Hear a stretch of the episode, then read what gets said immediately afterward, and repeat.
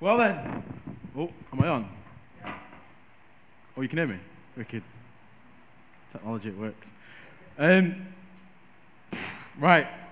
What a what a week I've had. I'm sure some of you have had. Um, and you know what? I actually I thank God for the Holy Spirit. To be honest. Um, so I've probably had this this word to share for about four weeks, and so usually you might leave it to like a week or so before or two weeks before, but been praying over it and praying over it, prepared it some time back and just been praying over it since. Um, but again, I thank God for the Holy Spirit because if I'd left it to this week and the week week I've had, um, it wouldn't have got done. but I tell you what, I thank God for being here tonight. Um, I thank God for the uh, opportunity to do fellowship with, with you guys. Um, obviously, me and my wife weren't here this morning. Um, my little boy is not well. We're not quite sure what's up with him yet, but um, we're believing for healing. Um, and we were told that you guys prayed for us this morning. Um, so that's a real blessing, and we thank you for family um, that will do that, irrespective of, of how closely we are connected. but what I will say is, good evening. And tonight we continue our series on Believe It or Not. Um, last week we heard from Tony um, about what it is to be a Christian and what that looks like. Um, and it was a fantastic word. So if you weren't here last week, again, it was in the keeping of what, what Tony just said. Um, I'd encourage us to regularly be listening back to what, what's shared. Yeah? Um, those that get on this pulpit have prayed over it, and they've spent time in the presence of God over it. Um, and you know, when you're in school, you revise, right? You revise because you will have an exam at some point, yeah? And in the same way, if we don't go back and listen and don't go back and um, revise, as it were, and revisit what's been taught and what's been said, um, when life hits or when a time comes,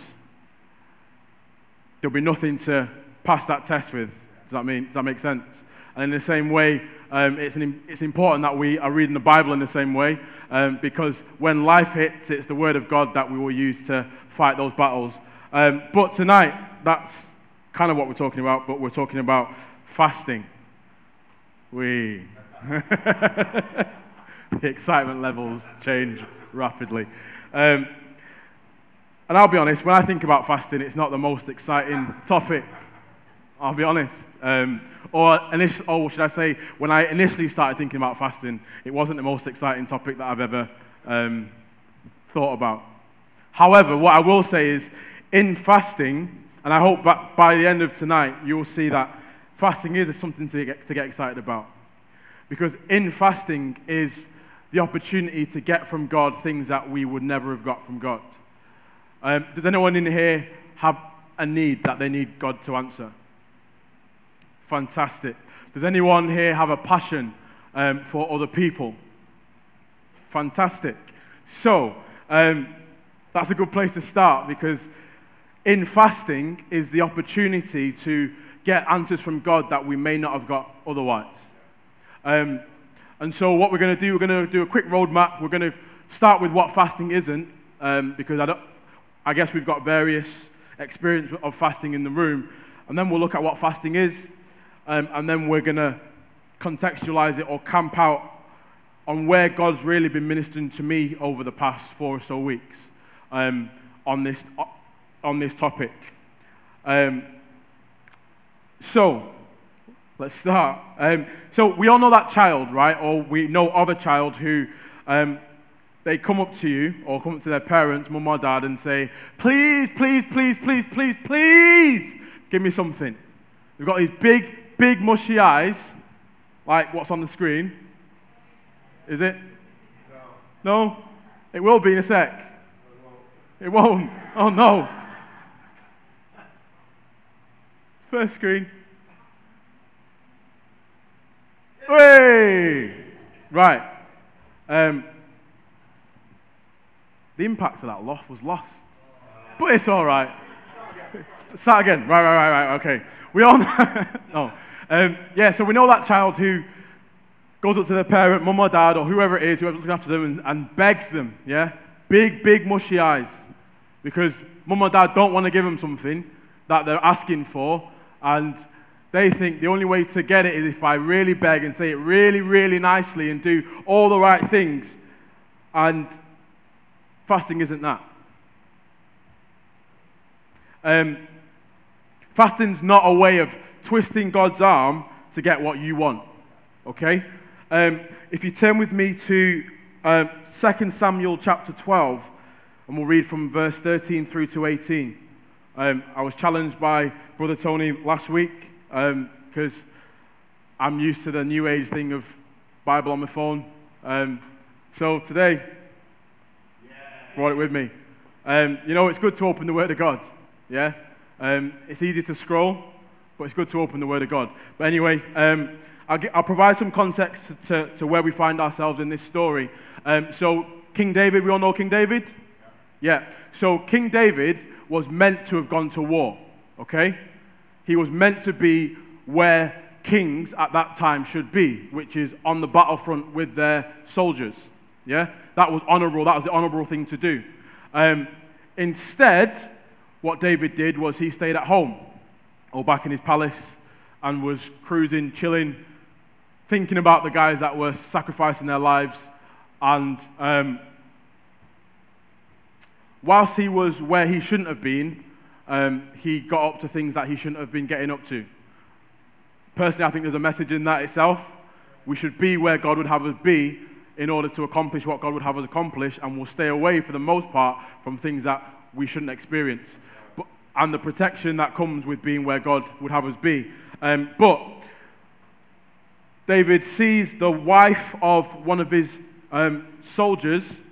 He takes her, sleeps with her, and, and they have a child.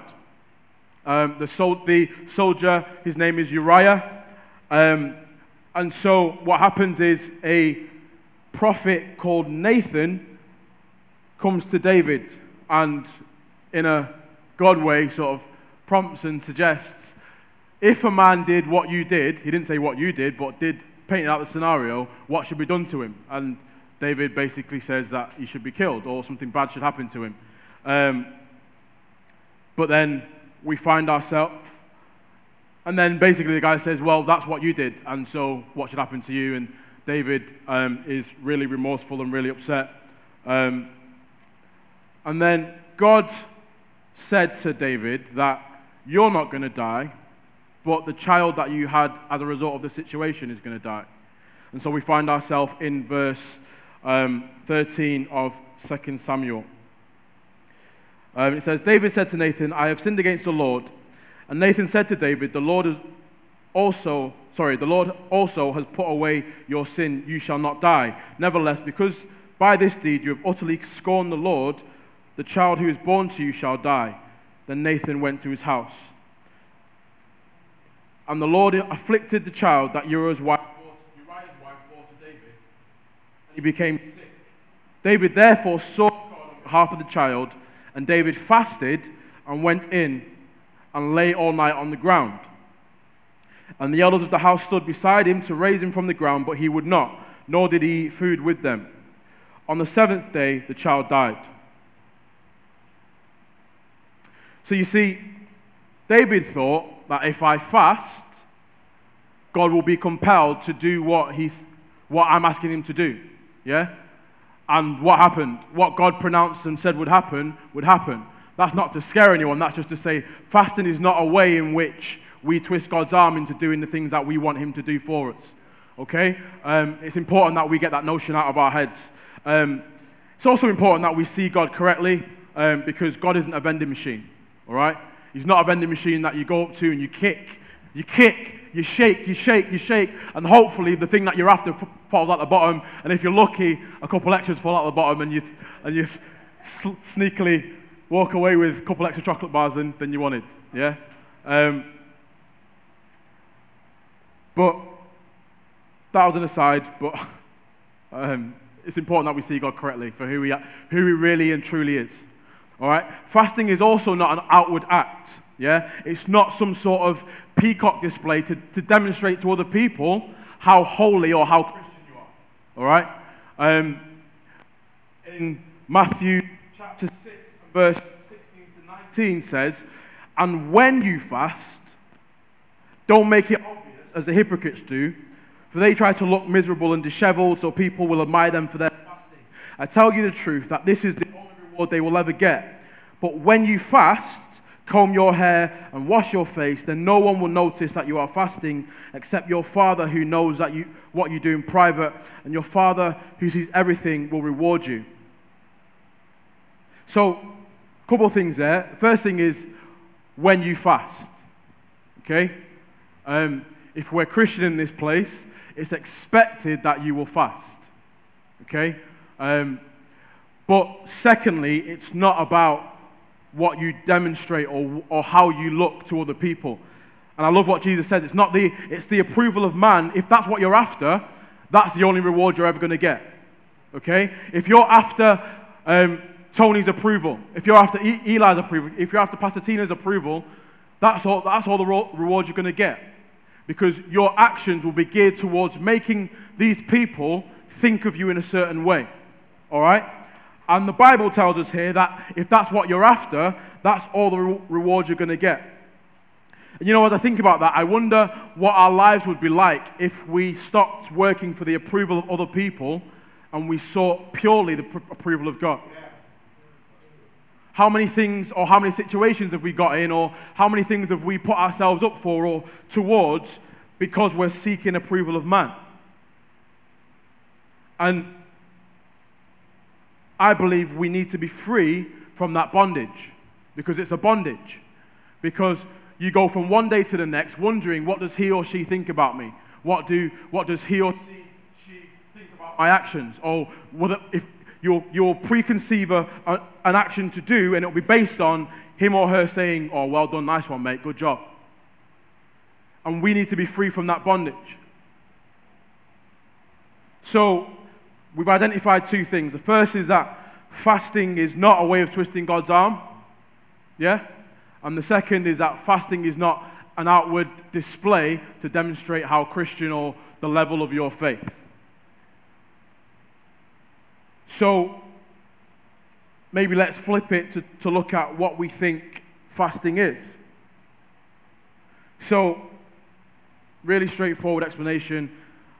Fasting ultimately is a time, time boxed abstinence from something. Yeah? So for a particular period of time, you say, I'm not going to do X. Okay? Or I'm not going to consume X. Yeah? Um, there are examples of fasting in, in I guess, in, in religion and Catholic religion to be specific, Lent. Yeah? We do we all know about Lent? Yeah? And so they say between April and May that they're going to stop doing something. All right? Maybe it's eating uh, chocolate, maybe it's smoking. Some people give up drinking, but for a time box period of a time box period, yeah. Um, but I want to add to that and say that fasting is not only abstinence from something, but the pursuit and pursuit of something, and particularly someone else. Okay? So, the time that you will spend not eating, as it were, that's often what people think about when they think about fasting, think about um, not eating, all right? They will pursue, or you should be pursuing God. Instead of, I don't know, you might have breakfast, you skip breakfast. Usually people fast for more than a day, um, for an extended period of time, but what you, you may do, one way of fasting, is to to say from morning till evening, I won't, I won't eat. And what, what, what, what should be happening is when you feel the twinge or the, the urge to eat, that should be a prompt to go and pursue the presence of God. There are a couple ways you can do fasting. You can just spend time praying. You can spend time in the Word of God. You can listen to worship music. I would encourage a combination of the three when you fast. Um, it's not just food that people fast from, because obviously people have a number of reasons um, why they need to eat. Um, some might be health reasons, so it doesn't mean if you, don't, if you don't fast food, you're not fasting. Some people fast technology. some of us need to fast technology, and some of us need to fast things like Facebook and Twitter and Snapchat and all those sorts of things that, that so hold our attention. But you know, fasting's um, it's, an, it's, it's an interesting activity. I believe it should form part of a disciplined Christian life. It's not something you tack on, like I said, to, to make yourself seem holy, but it's something that is part of your Christian life um, and should form part of your Christian life, and it's should be something that we do on a regular basis. Um, but ultimately, when we're talking about fasting, like I said, we're talking about replacing the time you spend consuming something um, with time spent in the presence of God. Um, and what I'd say is fasting is a way, not the only way we draw near to God. Okay? So I don't want you to get to the end of tonight's sermon and think, right, I've not got near to God if I've never fasted. That's not what I'm saying. What I'm saying is that um, fasting is, is, is, is a way in which we say, God, I need you more than the things you've given me. And this is kind of where I want to camp out, and this is really what um, God had, is really impressed on my heart over the past four weeks. You see, and Jeff mentioned it in his offering talk. It's an issue of the heart. In that, if you're fasting or if you begin to fast or start fasting as, as you should, and the reason you're fasting is because you want an answer to prayer, or the reason you're fasting is because you think it's the right thing to do, then you've already gone about it the wrong way. You see, like I said, fasting is an issue of the heart. In fasting, yes, you will get answers to prayer, 100%. In, in fasting, you will see that person you've been praying for to be saved, saved. In fasting, you will see deliverance from certain things. In fasting, you will see deeper connection with God. But it starts with your heart. And the heart has to be God, I need you more than what you've given me. The heart has to be God, I am willing to forego everything you've given me in order to pursue you. And if that's not the heart, then you'll see nothing in fasting other than hunger and boredom. All right? Because your heart has to say, God, I need you more than anything you've given me. And if that's not where your heart is, I'm telling you now, don't, don't waste your time. Because there was a time in my life when I was, I would say, down and out, um, and I'd fasted. I was like, God, I want, I need you to solve my situation, resolve my situation, make me come out of where I am so I'm in a better place. Guess what happened? Nothing. And I was frustrated because I'm like, God, I know that you've done things for other people. But the Bible says you're the same yesterday, today, and forever. So why are you not resolving my situation? That's where I was, and that's why I fasted at that time. I had to come to a place when I said, God, if you don't do a single thing for me, you are worthy to be praised. If you don't do an- another single thing for me, you've already done it on the cross. All that I need has been done on the cross, has been accomplished on the cross. And I had to come to that place where I said, God, I need you more than the things you give me. I need you more than money. I need you more than food. I need you more than friends, more than comfort.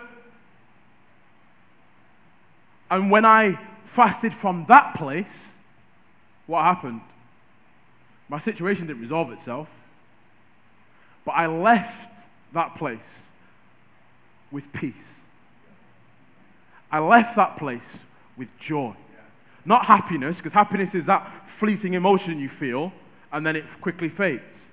I left that place with joy, where I could celebrate who God was, irrespective of what he did. Where I could say, God, you are good, irrespective of whether it looks that way in my life, in the sense of whether my situation says God is good. Because it didn't, i tell you that now. The situation didn't say God was good, but I knew that I knew that I knew that God was good. And I could stand and, and walk from that place.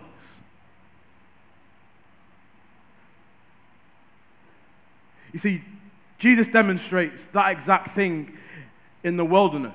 So we all know the story that when Jesus started his ministry, he went to the wilderness to be tempted for 40, 40 days and 40 nights, which he was. And the devil comes to him and, he's, and tempts him with food. He says, um, basically, if you're God, turn these stones to bread and eat. Don't starve. Jesus says, It is written, man shall not live by bread alone, but by every word that comes from the mouth of God. That's Matthew 4, chapter 4, verse 4. What does that say? That says, what we really need is not food.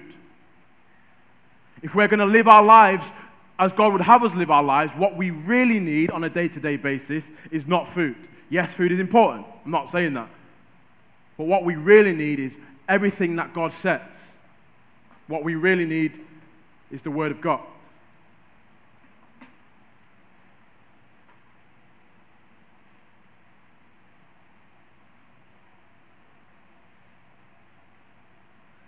We've said it a couple of times, but do you know why God responds when you fast from that place? Because your heart is so turned to Him. Your heart and desire is so much for Him that you're willing to forego the things He's given you. When your burden for another brother or sister is so much that you can't even think about eating food. You can't even think about Facebook. You can't even think about technology.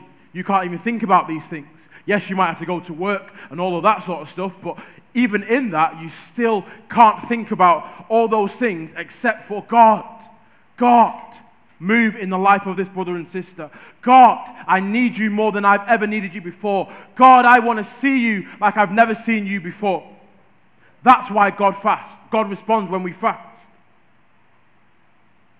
If we turn to Luke chapter 5 and verse 33, we'll read to 35.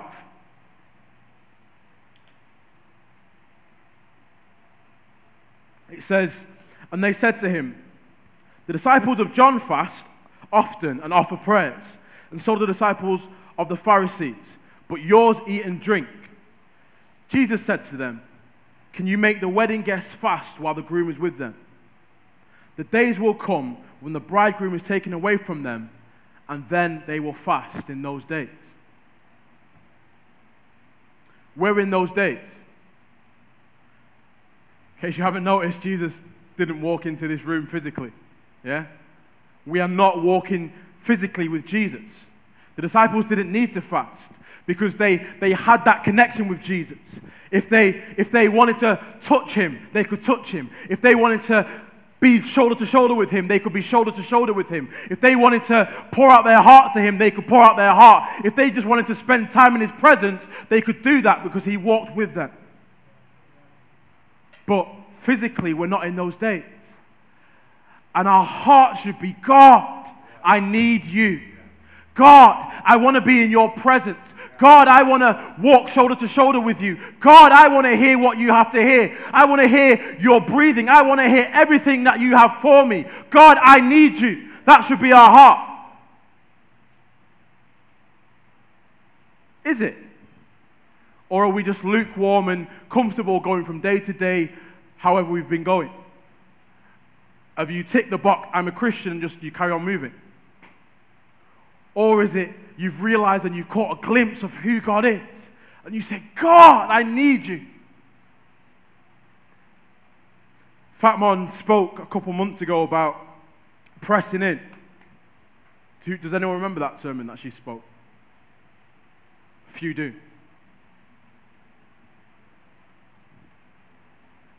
Was that just a good sermon?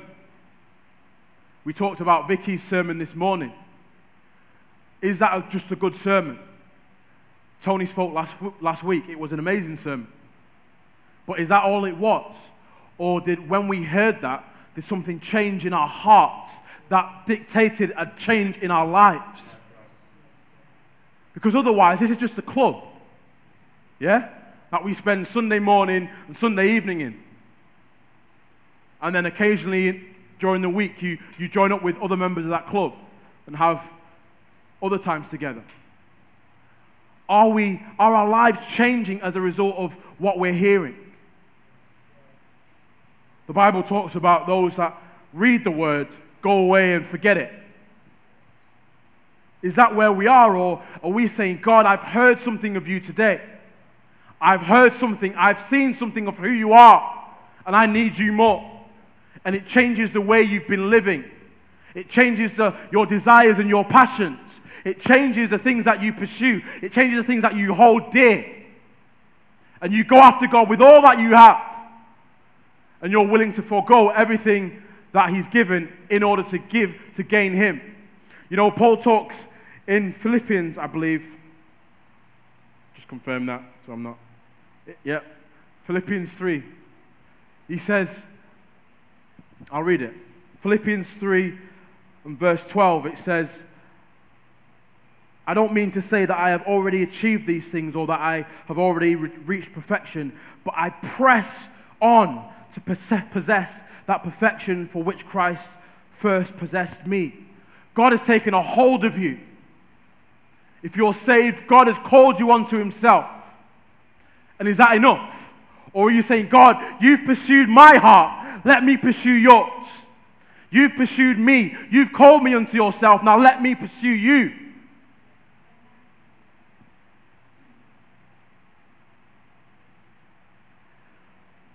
If we fast from that place, God will answer.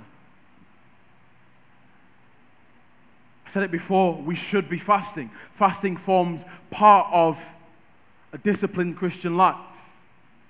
The disciplined is also an important word in that sentence. But we should be fasting from a place that says, God, I need you. Not because of what you can do, because yes, God can do all things. It says it in His Word. God will perform and has performed miracles and will perform miracles and will continue to do so. He's the same yesterday, today, and forever. But if you, if you fast or you pursue God because you think you're pursuing Him, but what you're really pursuing is what He can give you, when you don't get what you thought you should get, where are you? You're in a place where ultimately your heart is, well, clearly you're not who you say you are. But when your heart is God, irrespective of what you give me, you're worthy to be praised. Irrespective of what I get from you, you've given me all that I ever need. My salvation is all that I ever need. Yes, God will give us good things, yeah? Because it says it in His Word that He will give us good things. But that's not why we pray. That's not why we pursue Him. Yes, there are times when we pray and we're asking God for things. That is fine. But if that's all we ever do when we're praying, there's a problem. If all we're ever doing when we're praying is saying, God, give me, give me, give me, give me, give me, give me, give me, God, give me, give me, give me, give me, give me, give me, give me, our hearts need to be changed. Because it's not just, think about it. If you were in a relationship with someone and all they ever did was ask for stuff, at what point would you get frustrated? At what point would you be like, he or she only wants me for what I can give them? Now, yes, God is not man, absolutely. And his grace, he's got a lot of grace and gives that grace to us, yes, freely. But let's search our hearts. Yes, we're talking about fasting, but ultimately it's an issue of the heart. Is our heart for God such that we're willing to forego anything that He's given us in order to obtain Him? Yes, there are different ways in which we fast and different reasons. But I want to begin with fasting because we need God. Fasting because our heart says, God, I need you. And fasting's for all of us, whether we're at the start of our journey or whether we've been on, the, on this Christian walk for a long time. You know why? Because there is always more to receive in God. There is always more. That's why when we get to heaven, we will forever be praising God. We'll forever be saying, Holy, holy, holy are you. We will never get bored of it because there is so much more to see than what we can see or what we can achieve or experience here on this earth. There's a song that says, It is you and you alone that I long for, that I hope for. It is you and you alone that satisfies my soul. It's not the gift, it's not the call, but it's you, my all in all.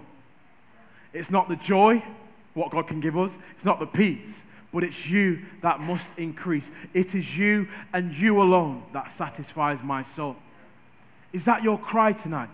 Is that where your heart is tonight? And if it's not, brother, sister, please, I implore you, that needs to be your heart. Because it's not who God can be for what He can give us, but it's who God is for who He is. You know, funnily enough, God doesn't need our, our worship. Funnily enough, God doesn't need our desire. You know, He says in His word that the stones, if you're silent, the stones will cry out. That tells me He doesn't need our adoration. He wants it, and He deserves it 100%. But our heart should be God, I need you. Think about that song we just sang. I lift my hands to heaven, hear my heart surrender. Tell my soul again, you are in control. Though the seas are raging, you will something contain them. Speak and tame them. I tell my soul again, you are Lord of all. He is Lord of all. Let our hearts be hearts that are so geared towards Him. I said at the start of this that this is where God has had me for the past four, four or five weeks. Because in thinking about fasting, I realized that even my heart had to be checked. Not to say that I'm something special because I'm stood on the stage, no, but our hearts always need to be checked. Is our heart, God, I need you more than anything? Is our heart, God, I need you more than the air that I breathe? This is the air I breathe, your holy presence living in me. God, I need you. So when we fast, let's fast from a place of adoration Let's fast from a place of love for God. And in fasting, you will see answers to prayer. A number of us raised our hands tonight and said, Yeah, we're seeking God for something. God wants to answer those prayers, and He will answer those prayers. And one way we see answers to those prayers is in fasting. But let's not fast because we want an answer to prayer.